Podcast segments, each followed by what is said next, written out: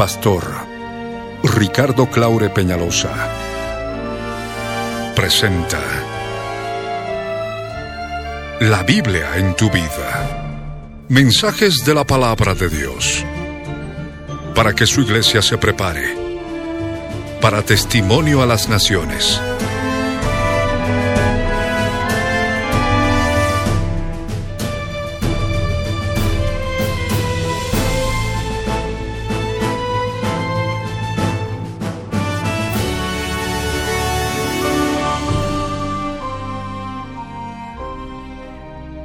Mensaje de hoy titula Espíritu, Alma y Cuerpo, volumen 2. Está basado en el libro de Primera de Corintios capítulo 2 versos 9 al 15. Mateo capítulo 15 verso 19. Fue grabado en vivo el año 1996 en la ciudad de Cochabamba, Bolivia, como parte de los tesoros de las cosas viejas y el 4 de octubre de 2014, por las añadiduras y otros detalles como parte de los tesoros de las cosas nuevas. No te vayas y escucha con atención.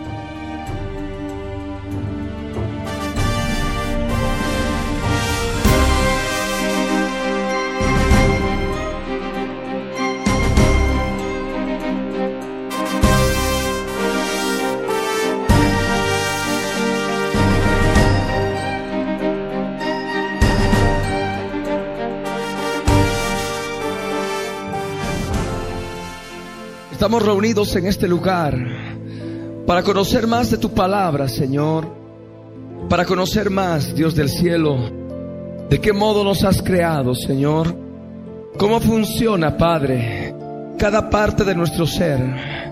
En el nombre de Jesús queremos bendecirte y exaltarte. Queremos, Señor, proclamar que tú eres Dios verdadero por sobre todas las cosas.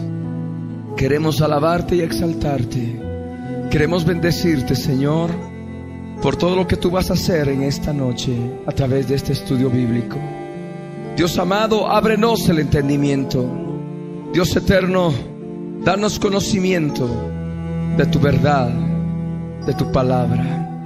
Bendito seas, poderoso Salvador. En el nombre de Jesús, te exaltamos, Señor. Amén. Amén. Pueden tomar asiento. Estamos en esta segunda sesión de lo que es espíritu, alma y cuerpo.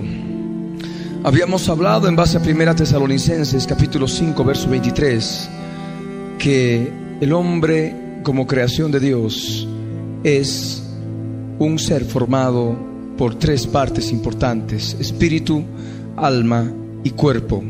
Habíamos hablado de la creación, de qué modo Dios formó al hombre del polvo de la tierra. Habíamos hablado de esa palabra hebrea yazar, que es utilizada cuando el alfarero moldea con sus propias manos la vasija o lo que puede estar modelando con la arcilla húmeda de la tierra. Habíamos hablado de qué modo, cuando ya estaba formado el cuerpo del hombre, el Dios viviente sopló sobre las narices del hombre el aliento de vida, el aliento de vida del Dios Todopoderoso. Ese aliento de vida, al entrar en el cuerpo, se forma el espíritu. Y el espíritu, al entrar en reacción con el cuerpo, se forma el alma. Al hablar de la palabra vida que aparece en Génesis 2, verso 7, habíamos hablado de la pluralidad de esa palabra en hebreo, chai. Chai es una palabra hebrea que denota pluralidad, no singularidad. De tal modo que al hablar de vida no hablamos de una sola vida, sino una pluralidad de vidas. En este caso, de dos vidas. De tal modo que el hombre tiene alma y el hombre tiene espíritu. El alma se crea cuando el espíritu fusiona, reacciona con el cuerpo. Y de este modo dice que el Dios omnipotente sopló aliento de vida en el hombre y fue el hombre un alma viviente. El primer Adán fue un alma viviente, el postrer Adán, que es Jesús de Nazaret, es un espíritu vivificante. Es muy diferente ser un alma viviente de lo que es ser un espíritu vivificante. conforme ya habíamos hablado y compartido. Habíamos hablado de que el alma es un medio unificador, el alma es la individualidad de cada persona, un alma es diferente de otra, un hombre es como es en la medida que su alma es como es, y en el alma está el órgano de la libre voluntad del hombre. En el alma uno decide obedecer a Dios o desobedecer a Dios. En el alma uno decide que el espíritu del hombre gobierne todo el ser o decididamente reprime al espíritu y el alma toma el control de todo el ser para hacer las cosas que recibe de afuera del mundo exterior a través del cuerpo. Habíamos hablado de que el alma es, podemos llamarle como la conciencia de uno mismo, la conciencia de sí mismo. El cuerpo es la conciencia del mundo exterior, del mundo natural, y el espíritu es la conciencia de Dios. Amén. A través del espíritu podemos conocer a Dios. A través del alma podemos nosotros conocer nuestra personalidad con la cual hemos sido creados. Y a través del cuerpo podemos conocer el mundo terrenal, el mundo exterior. Habíamos hablado de qué modo el ser humano se puede eh, relacionar con un foco que funciona con la electricidad que pasa a través del alambre que está ahí dentro y se produce la luz. La electricidad viene a ser el espíritu, el alambre, la parte material, el cuerpo, y el alma viene a ser la luz. Cuando la electricidad pasa por el alambre, se produce la luz. Cuando el espíritu entra a través del cuerpo, se produce el alma. Amén. Y de este modo vamos comprendiendo de qué modo el Señor nos ha creado, de qué modo el Señor nos ha hecho.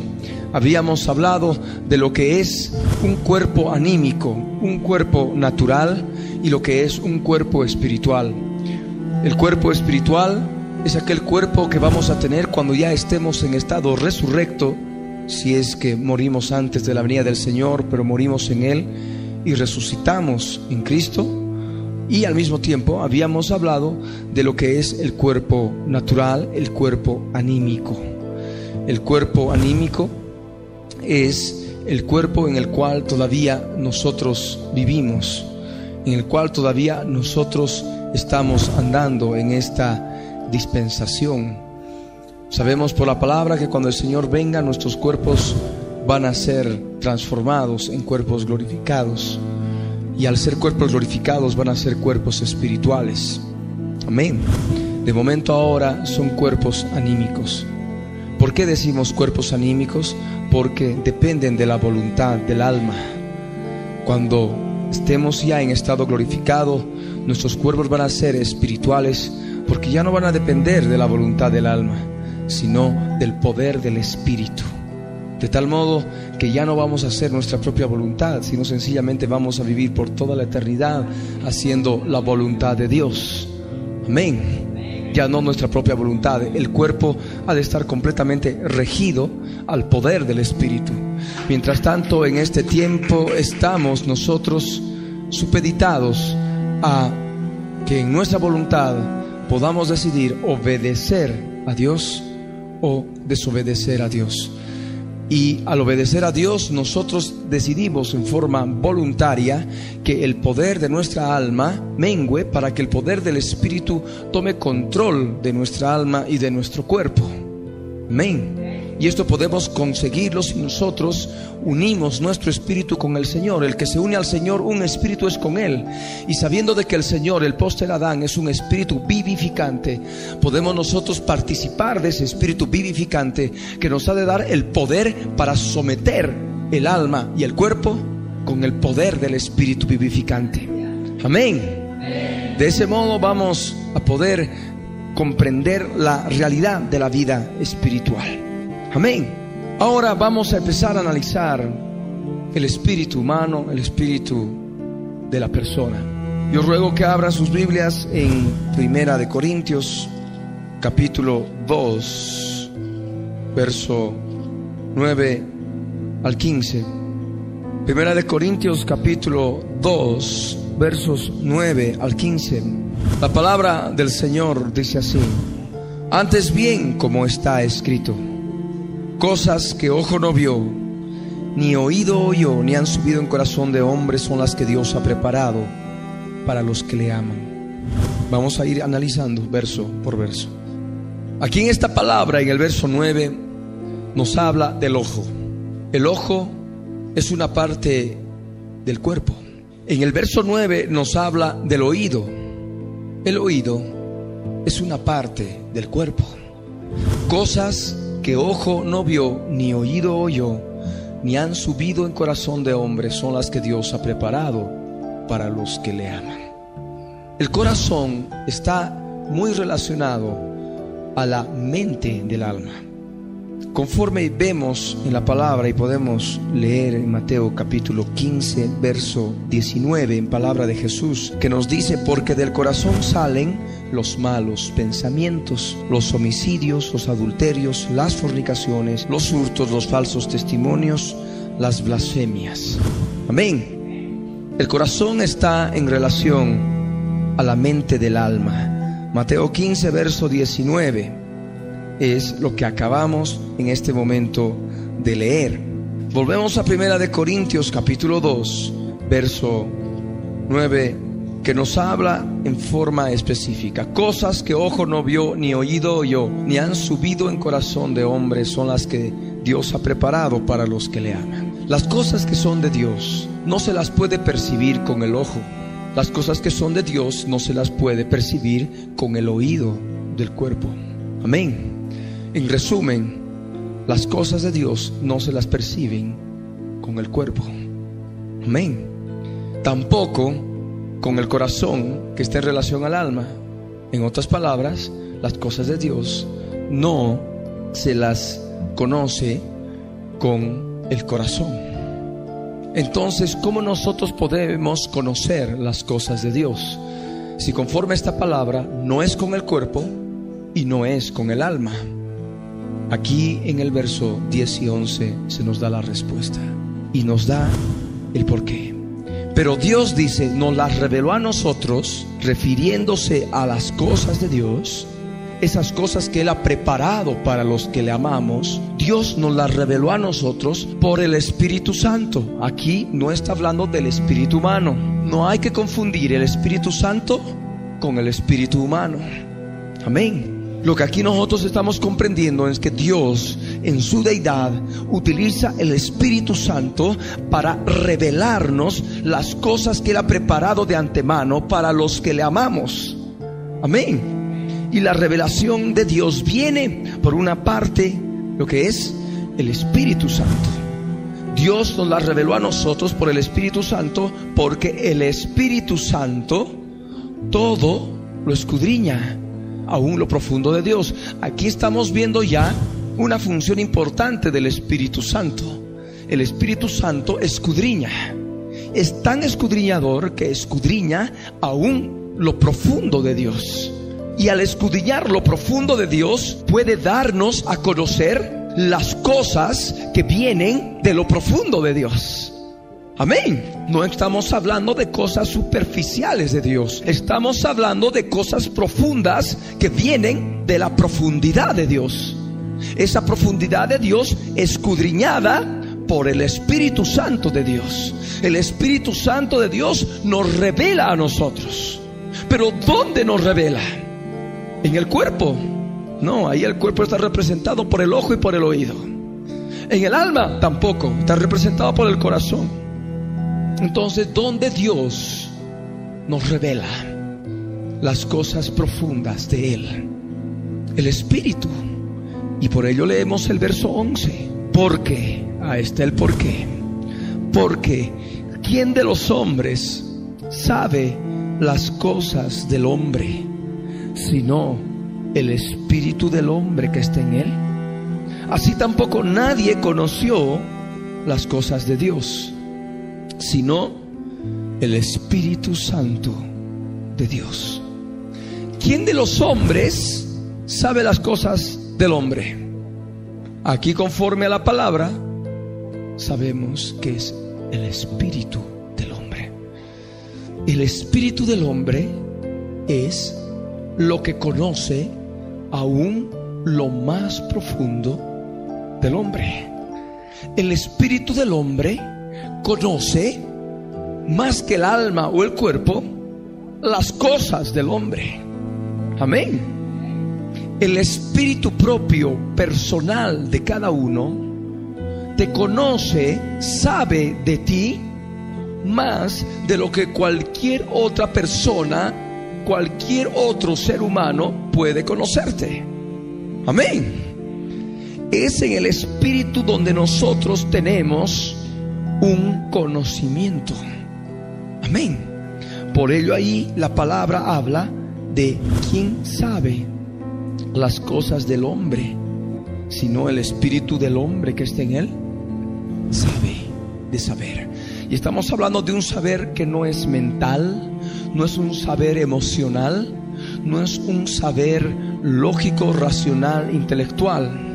Estamos hablando de un saber espiritual. El saber espiritual es diferente del saber lógico, del saber racional, del saber intelectual, del saber mental. El saber espiritual es completamente diferente. Amén. Y es necesario distinguirlo. Por ello, para poder distinguirlo, la importancia de dividir el alma y el espíritu en tu vida. Porque si no divides alma y espíritu en tu vida, conforme a la palabra de Dios, conforme lo que Dios determina en Hebreos 4, verso 12, que ya lo hemos analizado, que el Señor quiere que se utilice su palabra, que es viva y eficaz, que penetra hasta lo más profundo de nuestro ser y divide el alma y el espíritu y también el cuerpo. Pero si bien no manifiesta cuerpo en ese verso de Hebreos 4:12 como cuerpo, sino el cuerpo está representado como las coyunturas y los tuétanos de los huesos. Amén.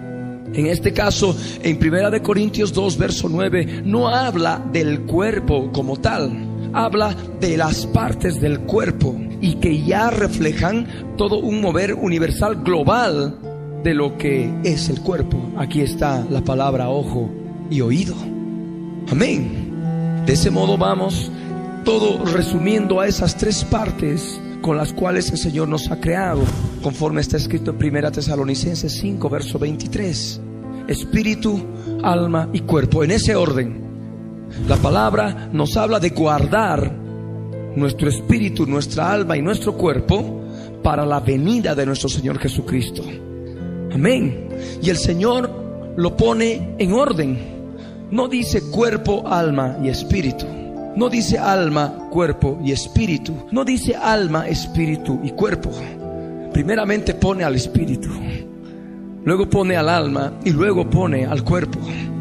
Amén. Porque el espíritu es la parte más importante del hombre que quiere llevar vida espiritual, que quiere guardarse irreprensible para la venida del Señor Jesucristo. Amén. De ese modo, espíritu es algo muy importante. ¿Por qué? Porque es en esa parte de tu ser en que el Espíritu Santo que escudriña aún lo profundo de Dios puede revelarte las cosas profundas de Dios. Las cosas que ha preparado de antemano para aquellos que le aman. Amén. Con ello no vamos a pensar de que debemos solamente dedicarnos a guardar nuestro espíritu irreprochable para la venida del Señor Jesucristo y descuidando lo que es el alma y el cuerpo. El espíritu está en primer lugar, pero en segundo lugar está el alma y en tercer lugar está el cuerpo. Entonces alguno podrá decir, bueno, si el cuerpo está en tercer lugar, entonces no hay que darle tanta importancia. No, el Señor quiere que se mantengan los tres guardados y reprochables para su venida. Pero considera algo muy importante, el Espíritu. Y estando bien el Espíritu delante de Dios, estando el Espíritu en completa comunión con Dios, guardado y reprochable para su venida, automáticamente el cuerpo va a empezar a sujetarse al poder del Espíritu en el ser humano, a través del alma porque hemos visto que el alma está como sándwich entre el espíritu y el cuerpo. Por eso dice 1 Tesalonicenses 5, verso 23, espíritu, alma y cuerpo. El alma está entre el espíritu y entre el cuerpo. Amén. Entre el espíritu y el cuerpo.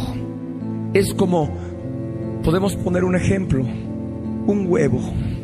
La parte exterior del cascarón es el cuerpo. La clara es el alma. Y la parte más profunda, la yema, es el espíritu. Amén. El espíritu no puede obrar directamente en el cuerpo. El espíritu puede obrar en el cuerpo solamente a través del alma. Amén. En la medida que el alma decida obedecer o no obedecer a lo que Dios determina en su santa voluntad por su Espíritu Santo a través del Espíritu. Amén. Entonces vamos en una cadena. El Espíritu Santo escudriña lo profundo de Dios. ¿Cómo puede revelar lo profundo de Dios al hombre, a aquellos que le aman? A través del Espíritu. El Espíritu ya recibe esa revelación, recibe ese conocimiento. ¿Cómo puede darlo a conocer al mundo exterior? A través del alma. Amén.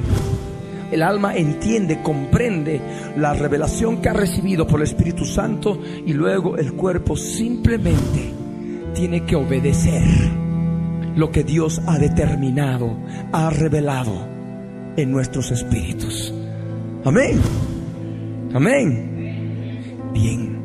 El verso 11 dice, así tampoco nadie conoció las cosas de Dios, sino el Espíritu Santo de Dios. De este modo empezamos ya a encontrar una analogía de cómo Dios nos ha creado. Porque la palabra nos dice en Génesis capítulo 1, verso 26, de que estamos hechos a imagen y semejanza de Dios. La palabra dice entonces, dijo Dios, hagamos al hombre a nuestra imagen conforme a nuestra semejanza. Amén. Dios creó al hombre, creó al ser humano a imagen y semejanza suya. Entonces hay una relación completa entre nosotros como creación de Dios y Dios como Dios. Dios es un Dios triuno. Nosotros no somos dioses, somos sí seres triunos. Porque la imagen y semejanza se manifiesta en que somos seres tripartitos. Amén. Así como yo soy un ser tripartito, Dios es un ser tripartito. Hay una diferencia, sí. Él es Dios. Yo soy creación de Dios hecho a imagen y semejanza de Él. Amén. Si creemos en un Dios Padre, Hijo y Espíritu Santo, debemos comprender que hay una relación completa entre lo que es el Espíritu Santo con nuestro espíritu. Hay una relación completa entre lo que es el Padre con nuestra alma. Y hay una relación completa en lo que es Jesús, en el cual habita corporalmente toda la plenitud de la deidad con nuestro cuerpo. Amén. Y bien, lo que ahora estamos viendo sencillamente es la relación existente, la imagen y semejanza de nuestro espíritu con el Espíritu Santo de Dios. Así como nuestro espíritu conoce las cosas del hombre, del mismo modo el Espíritu Santo conoce las cosas de Dios. Amén el Espíritu de Dios conoce las cosas de Dios. Por eso dice el verso 11, así también nadie conoció las cosas de Dios, sino el Espíritu Santo de Dios.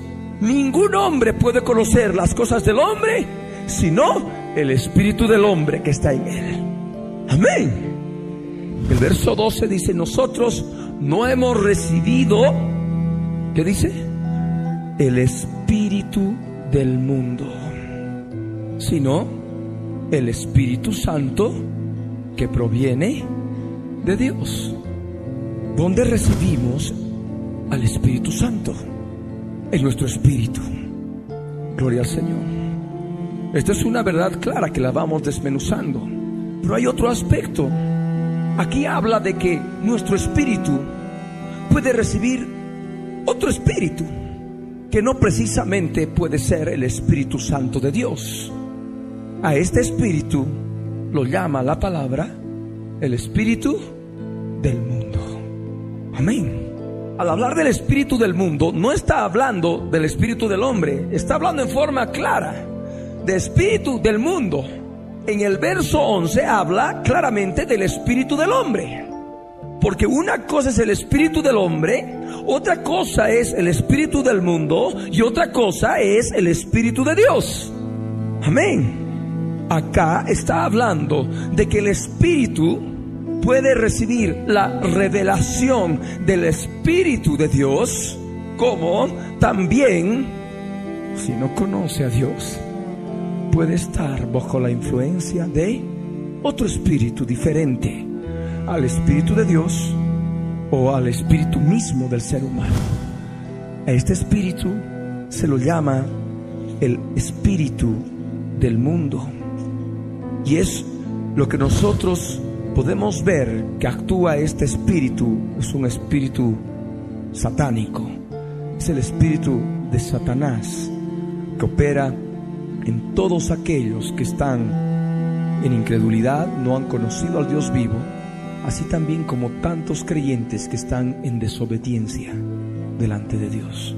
Ruego que abran sus Biblias en Efesios capítulo 2, verso 1 al 3.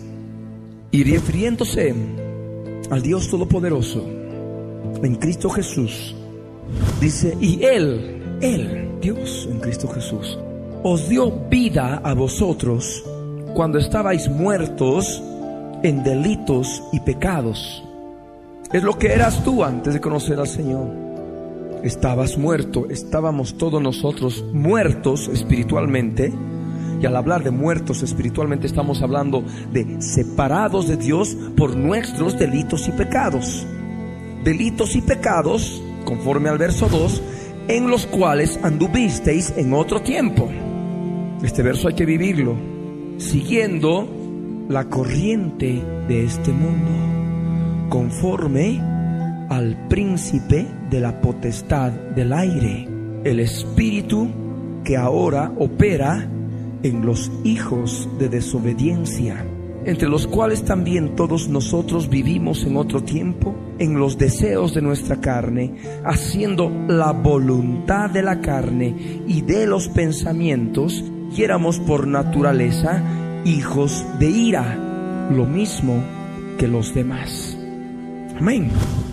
Hay un creyente que está llevando su vida en pecado y en su ceguera espiritual por el pecado, lee este verso. Dice, Él os dio vida a vosotros cuando estabais muertos en vuestros delitos y pecados. Ah, sí, ahora yo soy creyente, antes estaba muerto en mis delitos y pecados. Y dice, en los cuales anduvisteis en otro tiempo. Sí, andaba en otro tiempo, siguiendo la corriente de este mundo conforme al príncipe de la potestad del aire, el espíritu que ahora opera en los hijos de desobediencia, entre los cuales también todos nosotros vivimos en otro tiempo en los deseos de vuestra carne, si vivía en los deseos de mi carne en otro tiempo haciendo la voluntad de la carne y de los pensamientos, y éramos por naturaleza hijos de ira, lo mismo que los demás. Sí, claro, ahora ya no soy igual que los demás, soy creyente. Yo ya soy hijo de Dios, no soy hijo de desobediencia. Como está en tiempo pasado, como dice aquí en otro tiempo, ya lo toman en otro tiempo. Siempre miran para atrás de lo cuando se acercaron al Señor y cómo eran antes de que se acerquen al Señor. Pero no ven inclusive su vida, cómo está delante del Señor. Como estos versos están en tiempo pasado, en otro tiempo, y como lo toman en forma superficial, dicen, bueno, sí, esto era en otro tiempo, esto ya no es para mí cuando en realidad este verso deberían vivirlo y al vivir verdaderamente que ya no está andando conforme a la corriente del mundo, conforme al príncipe de la potestad del aire, el espíritu que opera en los hijos de desobediencia, al darse cuenta de eso, él pueda recibir esa revelación en su interior y decir, estoy mal delante de Dios, soy un hijo desobediente. Amén. Y esto es lo penoso, cuando se toma los versos bíblicos que están en pasado y dicen, bueno, ya pasó, ya no se aplica para mi vida, ya esto es totalmente contrario a lo que soy ahora. cuando en realidad esos versículos están en tiempo pasado, tienen que ser experimentados en forma plena y específica en la vida del creyente para que haciéndose vida pueda vivirse la realidad de que eso es también tiempo pasado, no porque simplemente lo ha leído, sino porque lo está experimentando en ese momento de su vida. Amén. Pero ahora lo que nos interesa es ver que hay una corriente de este mundo en la cual andaban muchos antes de conocer al Señor en esa corriente de este mundo. Y aún todavía encontramos hoy, como puede ocurrir ahora, muchos que aún siguen andando conforme a la corriente de este mundo. Y al hablar de una corriente estamos hablando de una fuerza espiritual del mundo. Y esa fuerza espiritual está representada por un principado, un príncipe, el príncipe de la potestad del aire. Y como se lo llama, el príncipe de la potestad del aire, que no es más que Satanás, y en relación a todos sus demonios, ya se lo tipifica a este príncipe de la potestad del aire como un espíritu. Un espíritu al cual siguen los que quieren andar en la corriente de este mundo. El espíritu que opera en los hijos de desobediencia. Aquellos que están en desobediencia automáticamente pierden comunión con el Espíritu Santo de Dios y son proclives a recibir la influencia demoníaca del espíritu del mundo. Y aquí está en la palabra el verso 12, en 1 Corintios 2. Para aquellos que están viviendo en la santidad de Dios, para aquellos que le aman, si me amáis, guardad mis mandamientos, dijo el Señor. Si le amamos, guardamos sus mandamientos. Y si guardamos sus mandamientos, demostramos que le amamos.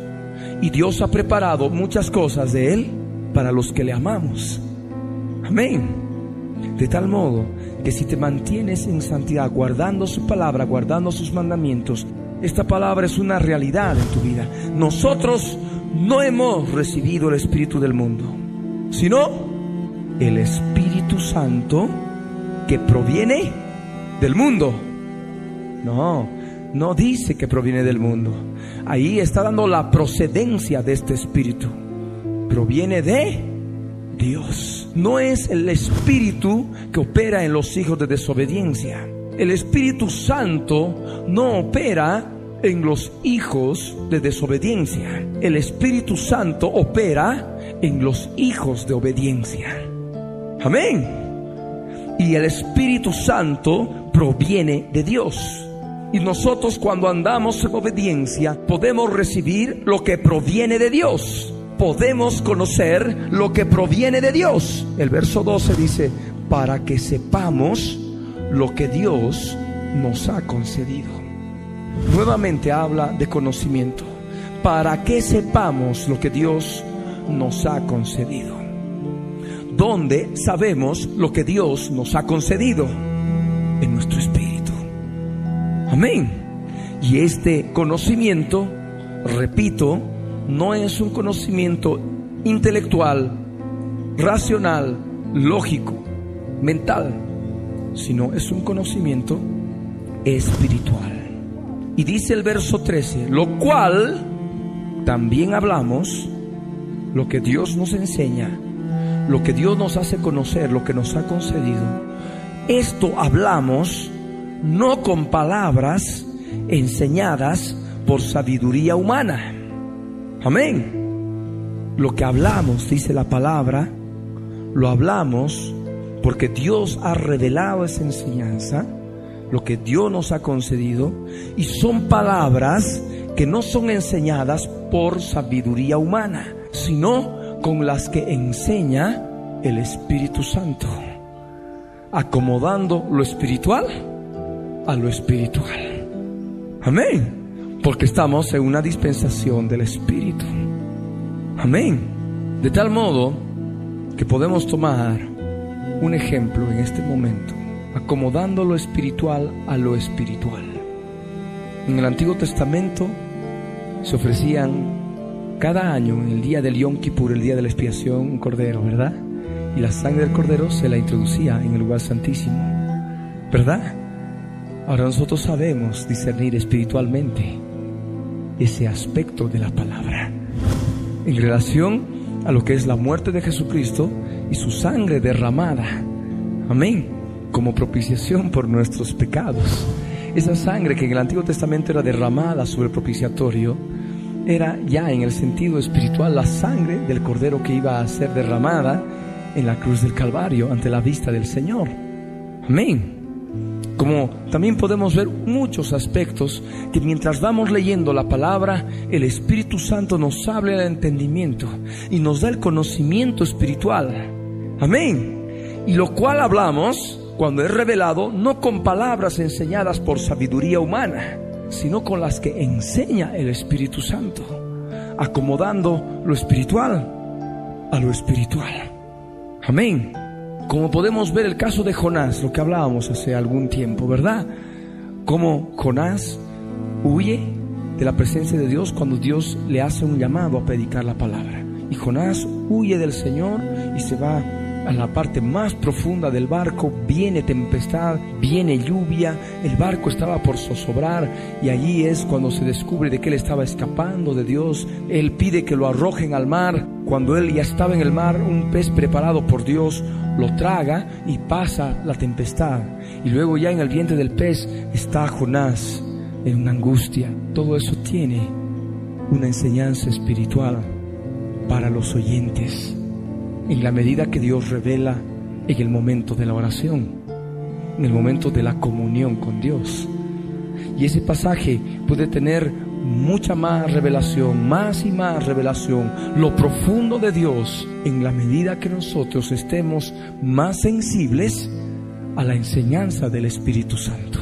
Lo cual también hablamos no con palabras enseñadas por sabiduría humana, sino con las que enseña el Espíritu Santo ¿Y dónde nos enseña el Espíritu Santo? En nuestro espíritu. Amén. Acomodando lo espiritual a lo espiritual. Y el verso 14 dice, pero el hombre natural, aquí habla del hombre natural. La palabra natural en el interlineal griego es suche, que también se traduce como alma.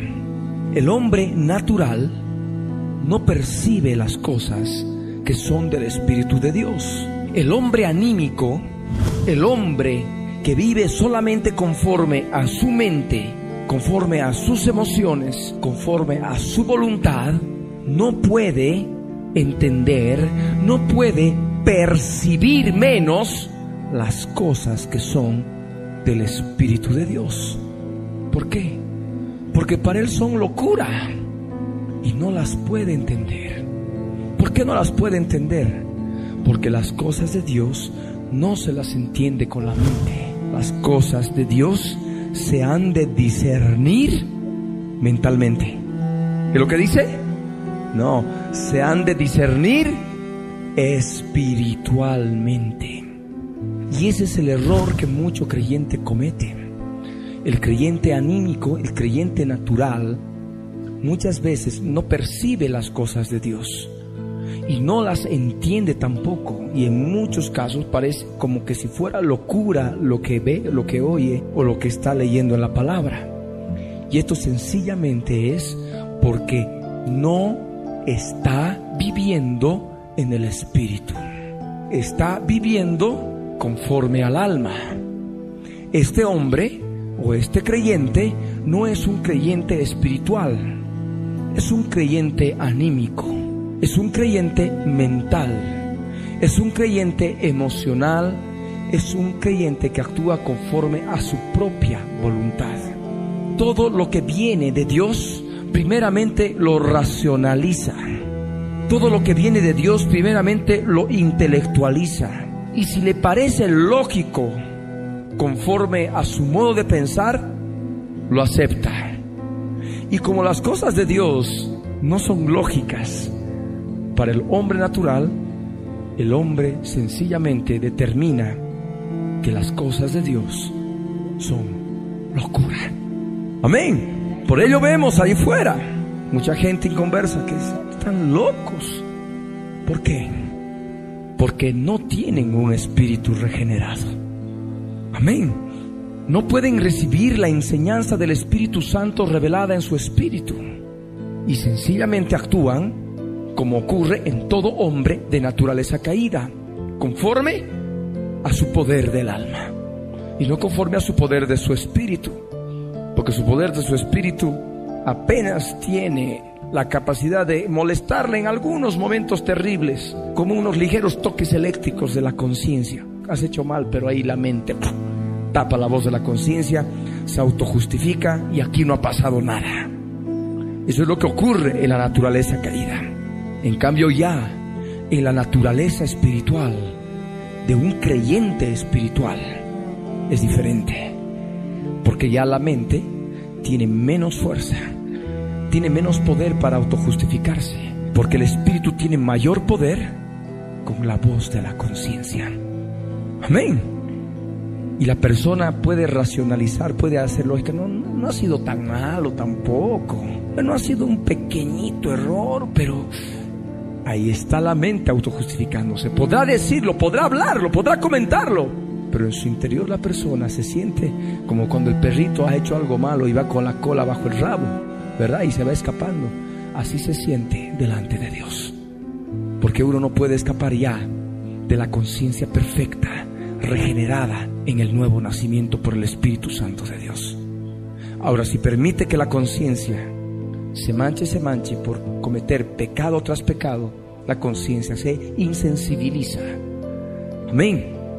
El Espíritu de Dios deja de operar, de actuar en el Espíritu.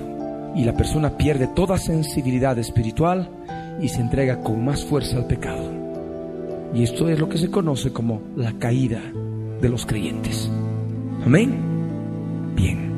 Aquí vamos comprendiendo de que el hombre natural, el hombre anímico, y al hablar del hombre anímico hablamos de un creyente anímico o de un inconverso anímico. Un inconverso automáticamente es anímico, vive conforme al alma, no puede ser espiritual.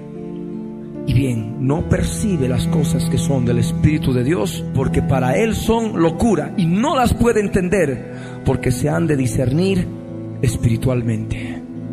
¿Cómo podemos discernir espiritualmente? ¿Con la mente? ¿Con las emociones? ¿Con la voluntad? ¿Cómo podemos discernir? ¿Con qué parte de nuestro ser podemos discernir espiritualmente? ¿Con nuestro cuerpo? ¿Con el ojo? Ah, si veo, voy a poder discernir espiritualmente. Si oigo, voy a poder discernir espiritualmente. No. El discernimiento espiritual no está en base al cuerpo, no está en base a las influencias externas. Amén. No está en base a los razonamientos lógicos el discernimiento espiritual simplemente viene porque sí y se plasma de un momento a otro, en un instante, en el Espíritu. Amén. Y esto es lo que dice la palabra en el verso 15. En cambio, el espiritual juzga todas las cosas, pero él no es juzgado de nadie. El hombre espiritual puede tener un juicio espiritual. Amén. Un juicio espiritual que no destruye, un juicio espiritual que sabe claramente lo que está de acuerdo a la voluntad de Dios y lo que no está de acuerdo a la voluntad de Dios. El creyente anímico juzga en su carne, juzga en base a lo que su mente le dice o en base a lo que sus emociones le dicen. De tal modo que si la persona le cae bien, va a emitir un juicio favorable si la persona le cae mal, va a emitir un juicio desfavorable. Amén. Está ligado a los sentimientos. Es mi hermano. ¿Cómo le va a decir eso a mi hermanito? Es mi hermana o es mi papá, es mi mamá. Naturaleza caída. Porque ese juicio anímico está en función de los sentimientos. Amén. Ese juicio está en función de la ligadura familiar. Amén. Y eso impide emitir un juicio espiritual puro y correcto delante de Dios, que se da cuando la persona está llevando la vida en el Espíritu y está en la presencia de Dios. Amén. Esto es importante conocer. Vamos a ver otros pasajes. Primera de Corintios capítulo 5 verso 3. Ciertamente yo, dice, como ausente en cuerpo, pero presente en espíritu, ya como presente he juzgado al que tal cosa ha hecho. En aquellos días había un casos de inmoralidad muy terribles, como ocurre también ahora dentro de la iglesia de Cristo. Como ocurrió en Corinto, ocurre también en todo el cuerpo de Cristo en Bolivia y en el mundo. Y casos de inmoralidad terrible como el que manifiesta Pablo de que un hombre, un creyente tenía la mujer de su padre, es decir, su madrastra. Terrible, un caso de incesto espantoso. Y dice aquí en la palabra Pablo que estaba ausente en cuerpo, pero al enterarse del hecho, él estaba presente en el espíritu. Y ya como presente en cuerpo había juzgado. Amén. Pero había juzgado el espíritu. Amén. Al que tal cosa había hecho. Y de ese modo, por el juicio espiritual, Pablo emite un veredicto.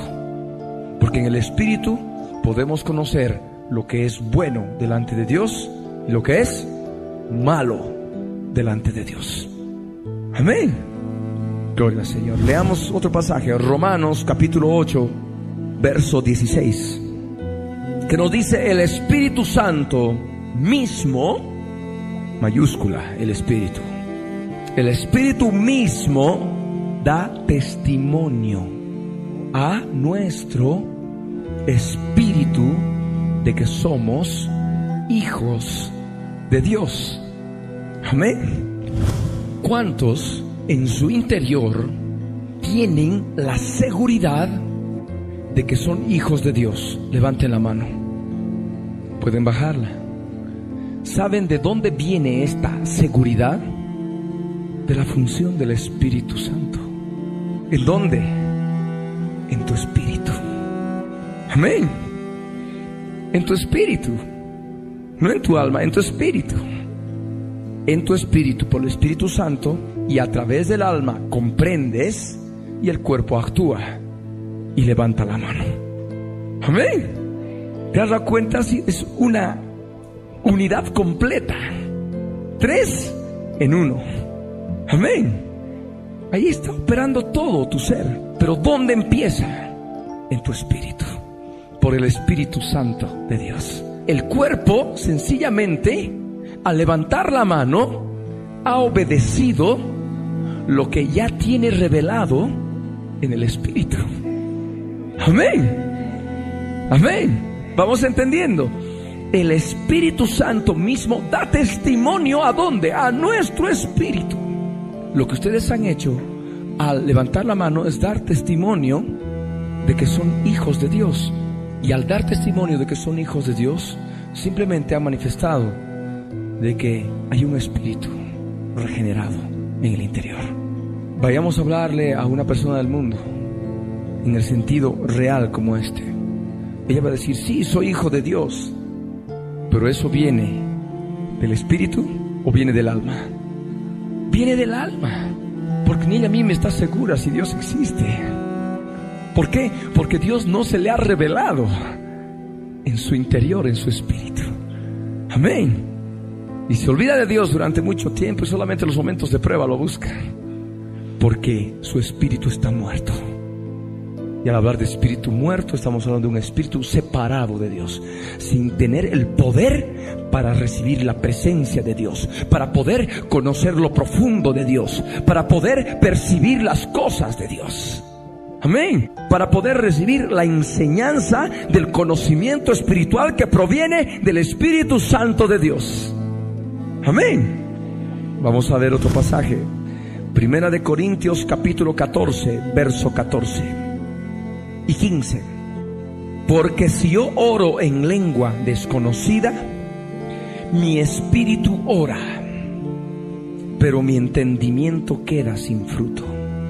Que pues oraré con el espíritu, pero oraré también con el entendimiento.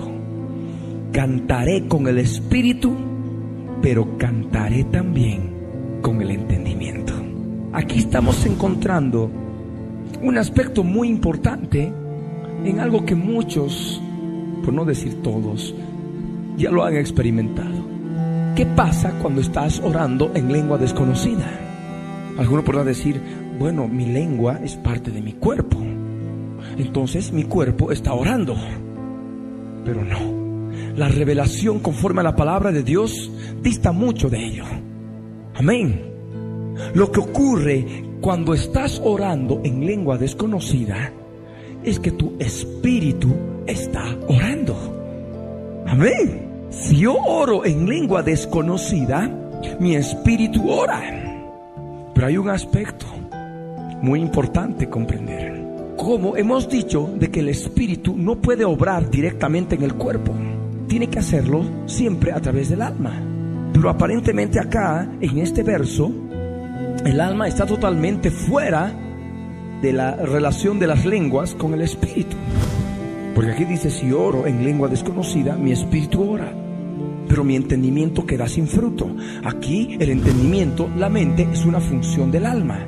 Entonces, si la mente es una función del alma y aquí no está interviniendo, entonces el alma no interviene. El alma tiene otras funciones. Y otra función muy importante es la voluntad. Las lenguas no vienen porque sí, en un momento determinado. Las lenguas vienen porque tu voluntad así lo permite en un momento determinado. Amén. Si en este momento determino orar en lenguas, en mi voluntad lo hago. Obra obra Lo he decidido en mi voluntad. Amén. El Espíritu siempre está dispuesto. Está el don ahí ya en el Espíritu. Un don espiritual. Está en mi voluntad dejar que fluya en un momento determinado o que no fluya. Y eso está en relación a la voluntad de mi alma. Amén. Porque aquel que diga, hermanito, que están predicando y de pronto pa, pa, pa, pa, empieza a hablar en lenguas. Hermanito, no le he podido impedir. Hermanito, no sabe qué. Pero ¿por qué tan fuerte? No, no he podido. Así me salían. Ahí hay algo raro. Ahí está operando otro espíritu. Amén. Porque los dones se sujetan a la voluntad del alma. Amén. Amén. En la voluntad del alma, los dones espirituales se sujetan. Si uno quiere, echa fuera demonios. Ora por los enfermos para que se sanen. Si no quiere, no. Amén. Está en la decisión de la voluntad del alma. ¿Te das cuenta? Si uno va a esperar que de pronto le fluyan las lenguas y no fluyen, ¿qué pasa? No, no siento nada. Entonces, ahí está un error porque está en la voluntad. Habiendo ya recibido el don espiritual o los dones espirituales, está en la voluntad del hombre en utilizarlos o no utilizarlos. Amén. Si oro en lengua desconocida, mi espíritu ora. Si yo oro en lengua desconocida, es porque mi voluntad, la conciencia del yo mismo, lo ha decidido. Por eso aquí dice, yo oro. Amén. Ahí está el yo. ¿Y qué es el yo? La conciencia del yo, la conciencia de uno mismo, es el alma. Amén. Aquí estamos desmenuzando la palabra.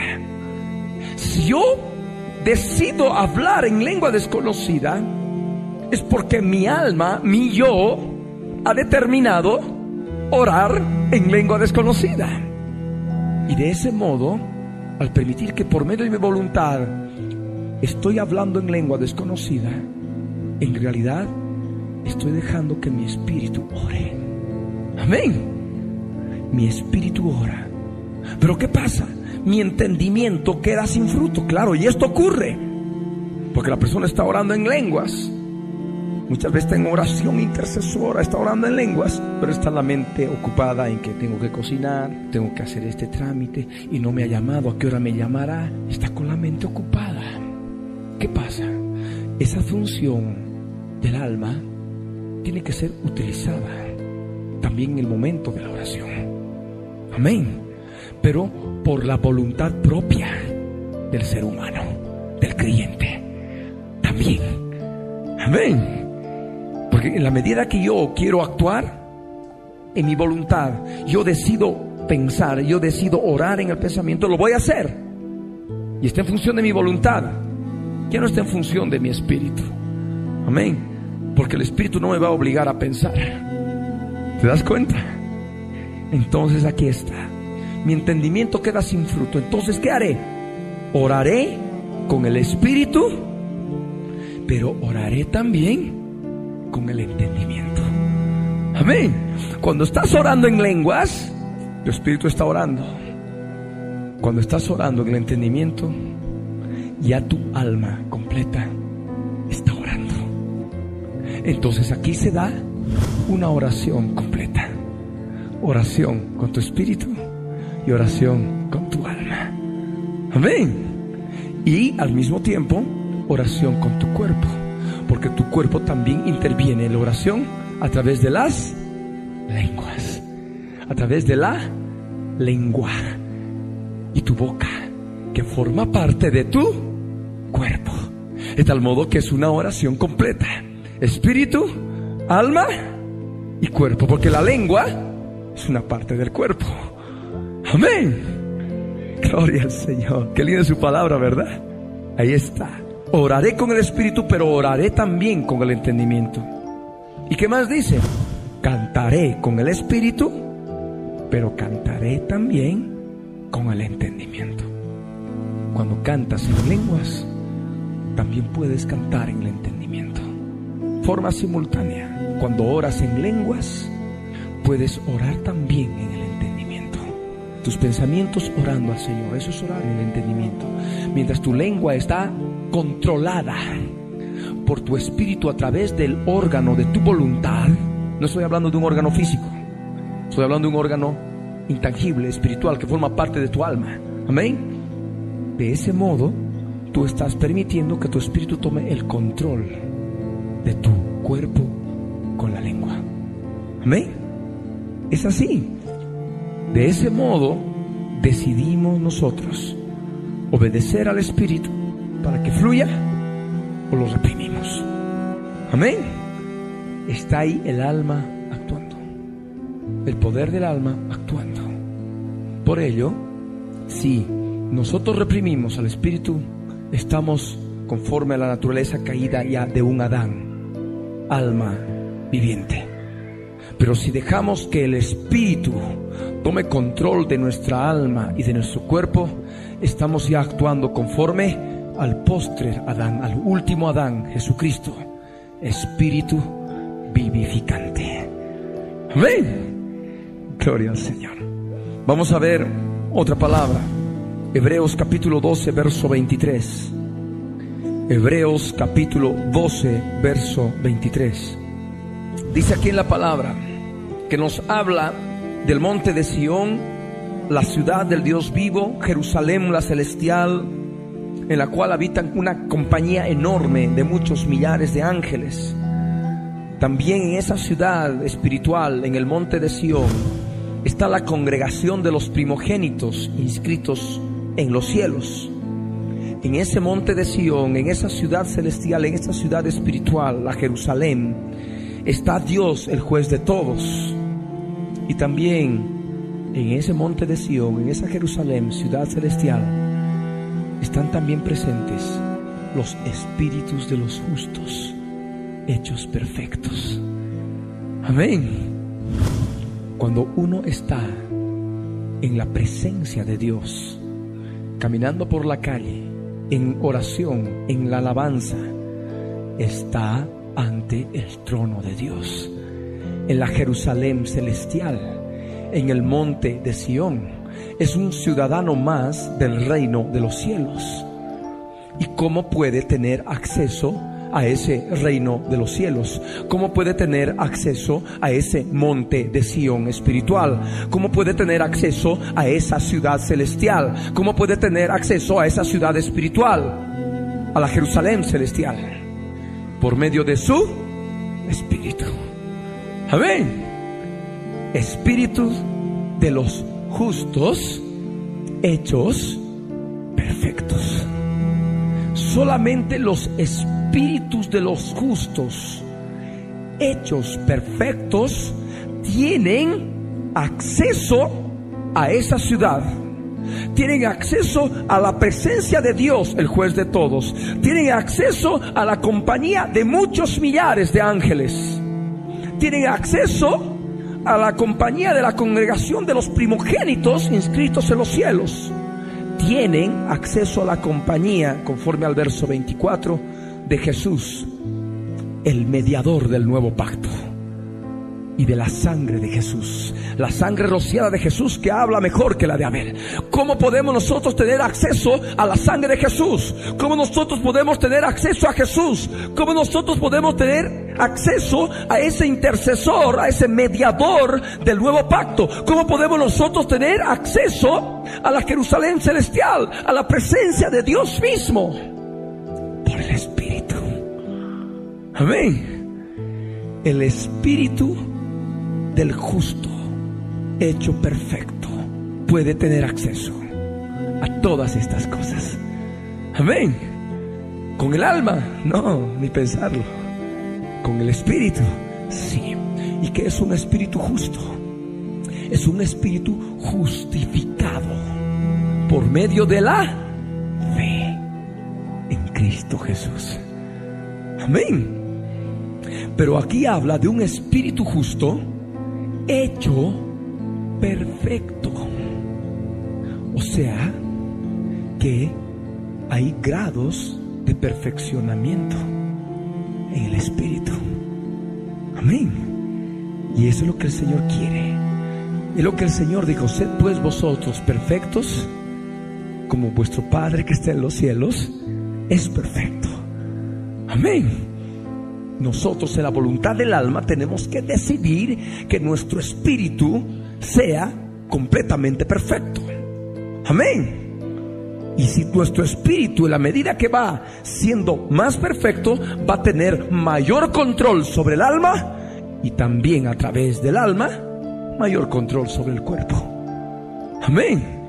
De tal modo que lo que venga externo, la mundanalidad que te puede presentar Satanás y sus demonios, que se manifiestan a tu vida a través del cuerpo, porque el cuerpo es la conciencia del mundo exterior, no va a ser mella alguna. Porque el que ha de estar rigiendo tu cuerpo es el poder del Espíritu Santo de Dios en tu espíritu. Amén. Gloria al Señor. Vamos a ver otro pasaje. Zacarías capítulo 12, verso 1. Zacarías 12, verso 1 dice, profecía de la palabra del yo soy el que soy acerca de Israel. El yo soy el que soy que extiende los cielos y funda la tierra y forma el espíritu del hombre dentro de él. Es lo que habíamos hablado, ¿verdad?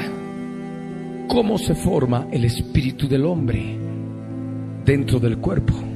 Cuando Dios sopló en su nariz aliento de vida. Y esa vida en plural, ese aliento entra en el cuerpo del hombre hecho del polvo de la tierra y está inmediatamente, se transforma en un espíritu creado por Dios. Este espíritu creado por Dios, al entrar en reacción con el cuerpo del hombre, se forma otra vida del hombre, la vida del alma. Y el hombre viene a ser un alma viviente. Amén. Alma viviente no quiere decir de que sea solamente alma y el cuerpo esté por ahí tirado. ¿ah? Al hablar de alma viviente estamos hablando de una persona como tal, con cuerpo, alma y espíritu, pero en la cual está ligada, todavía está viviendo conforme al poder del alma. Amén. Esto en el sentido de la naturaleza caída. Gloria al Señor. Veamos otro pasaje, Juan capítulo 4, verso 23 y 24. Juan capítulo 4, verso 23 y 24.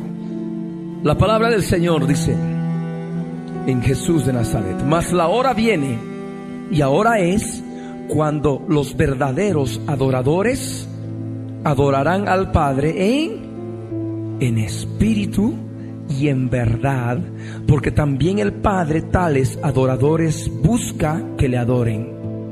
Dios es espíritu con mayúscula. Y los que le adoran en espíritu y en verdad, es necesario que adoren. Amén.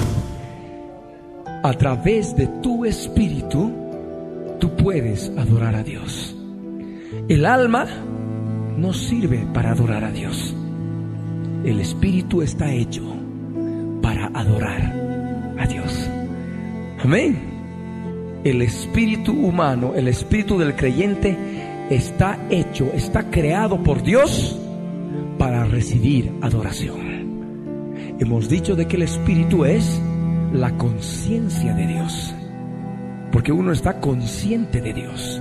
El alma es la conciencia de uno mismo, el yo, de su existencia. Y el cuerpo es la conciencia del mundo exterior.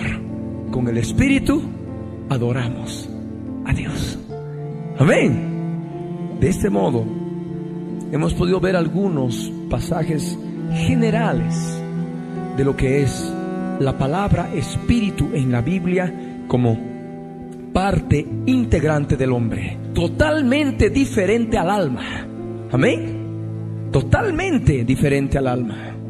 Y es por ello que hemos compartido esta segunda sesión para ver dos aspectos y comprender de qué modo actúa, funciona el espíritu con el que Dios nos ha creado en nuestro interior. Amén. Ya posteriormente vamos a ver lo que es funciones específicas del espíritu, claramente determinadas en la palabra, en los cuales vamos a ponerles nombres genéricos para poder viabilizar la enseñanza, el aprendizaje. Amén. Vamos a ver la conciencia, vamos a ver la intuición, vamos a ver la comunión como tres de las muchas funciones importantes que tiene nuestros espíritus. Amén. Vamos a ponernos de pie. Jesús les dijo, ¿habéis entendido todas estas cosas? Ellos respondieron, sí, Señor. Él les dijo, por eso todo escriba, doctor, en el reino de los cielos es semejante a un padre de familia que saca de su tesoro cosas nuevas y cosas viejas.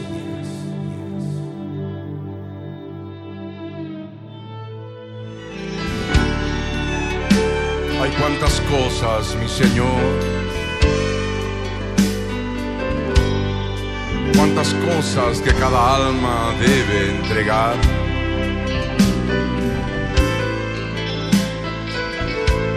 Y solamente tu amor inefable y bendito nos puede permitir, mi Señor,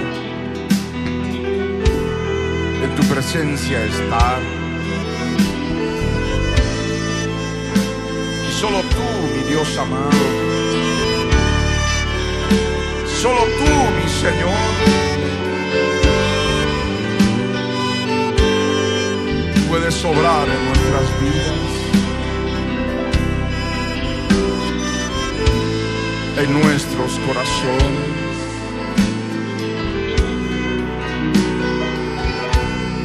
En cada alma que está en cada auditorio, en cada lugar. Solo tú, mi Señor, puedes obrar. En cada corazón, mi Dios. En lo profundo de cada corazón Eres el único, mi Dios, que tú puedes obrar.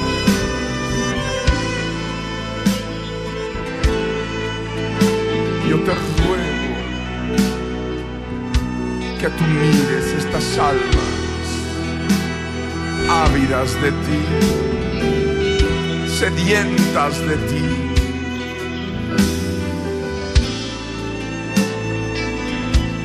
Algunas teniendo que vencer el frío, la lluvia, como en esta ciudad, han podido llegar, Señor, para que tú los puedas ministrar. Tú, mi Señor, tú haz la obra, mi Dios bendito, y que tu presencia, Señor, siga llenando y llenando, llenando este lugar.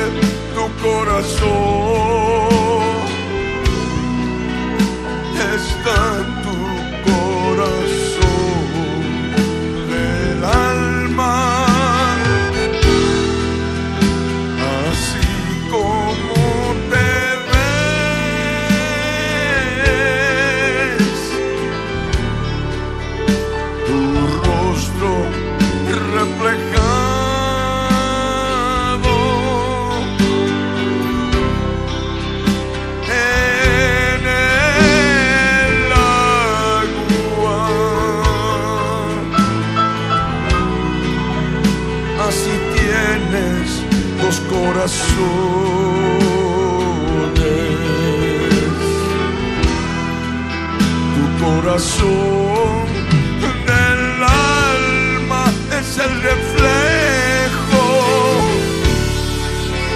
de tu corazón que late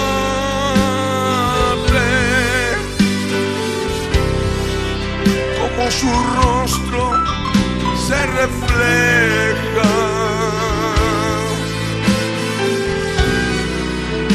en el agua Cuando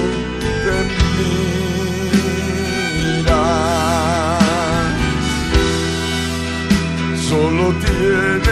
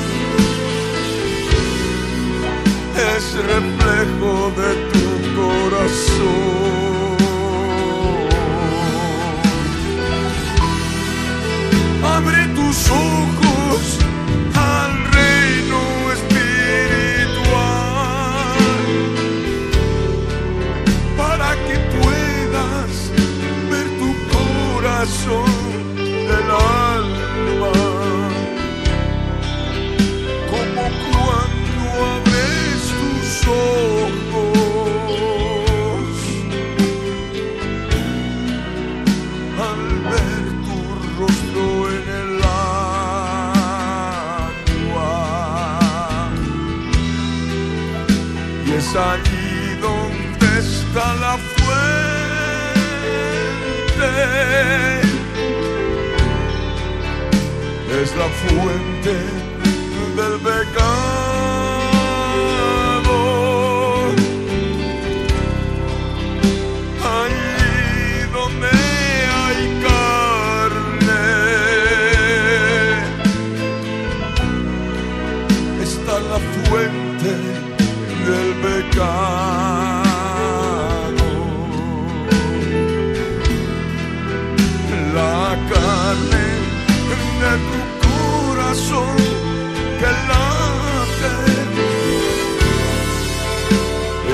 carne reflejada de tu alma.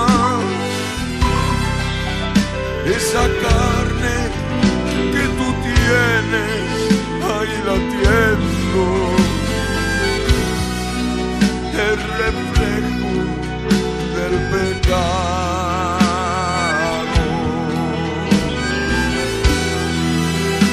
Es la fuente del pecado.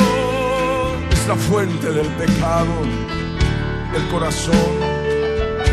Y es allí donde se generan los adulterios, las fornicaciones, los hurtos, los falsos testimonios, las blasfemias y todo tipo de maldad que sale de tu propio corazón.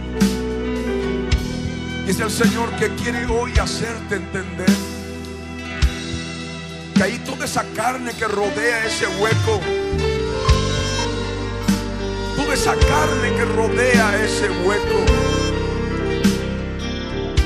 es justamente donde habita la carne del pecado en tu corazón del alma. Y es esa carne que tú tienes que vencer para poder destruir el temor a la muerte en tu vida. Es lo que el Señor quiere hoy enseñarte. Comprender que ahí donde tú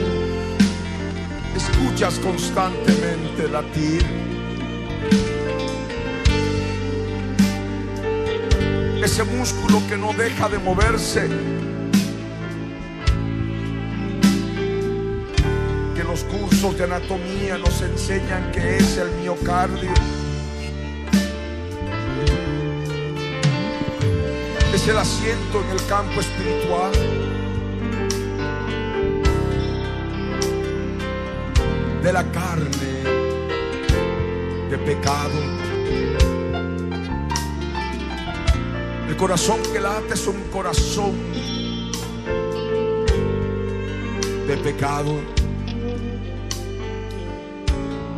Es un corazón de carne. Y la palabra nos habla que es carne de pecado. Y allí donde está el corazón del alma, emana el pecado.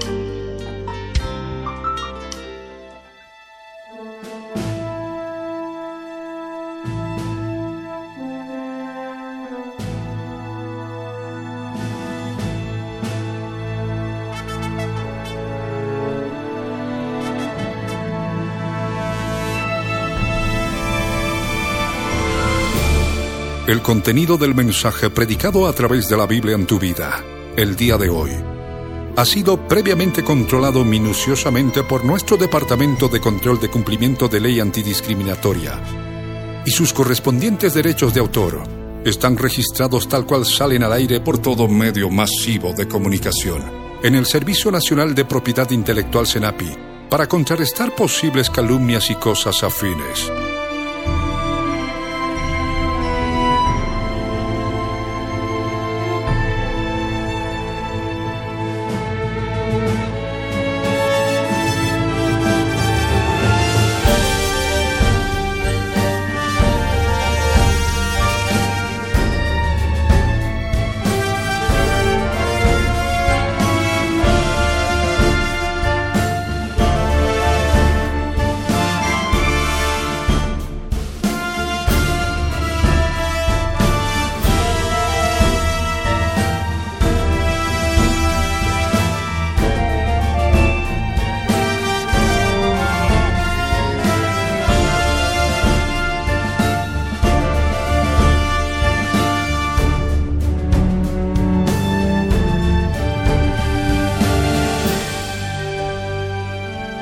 El pastor Ricardo Claure Peñalosa presentó La Biblia en tu vida. Mensajes de la palabra de Dios para que su iglesia se prepare para testimonio a las naciones.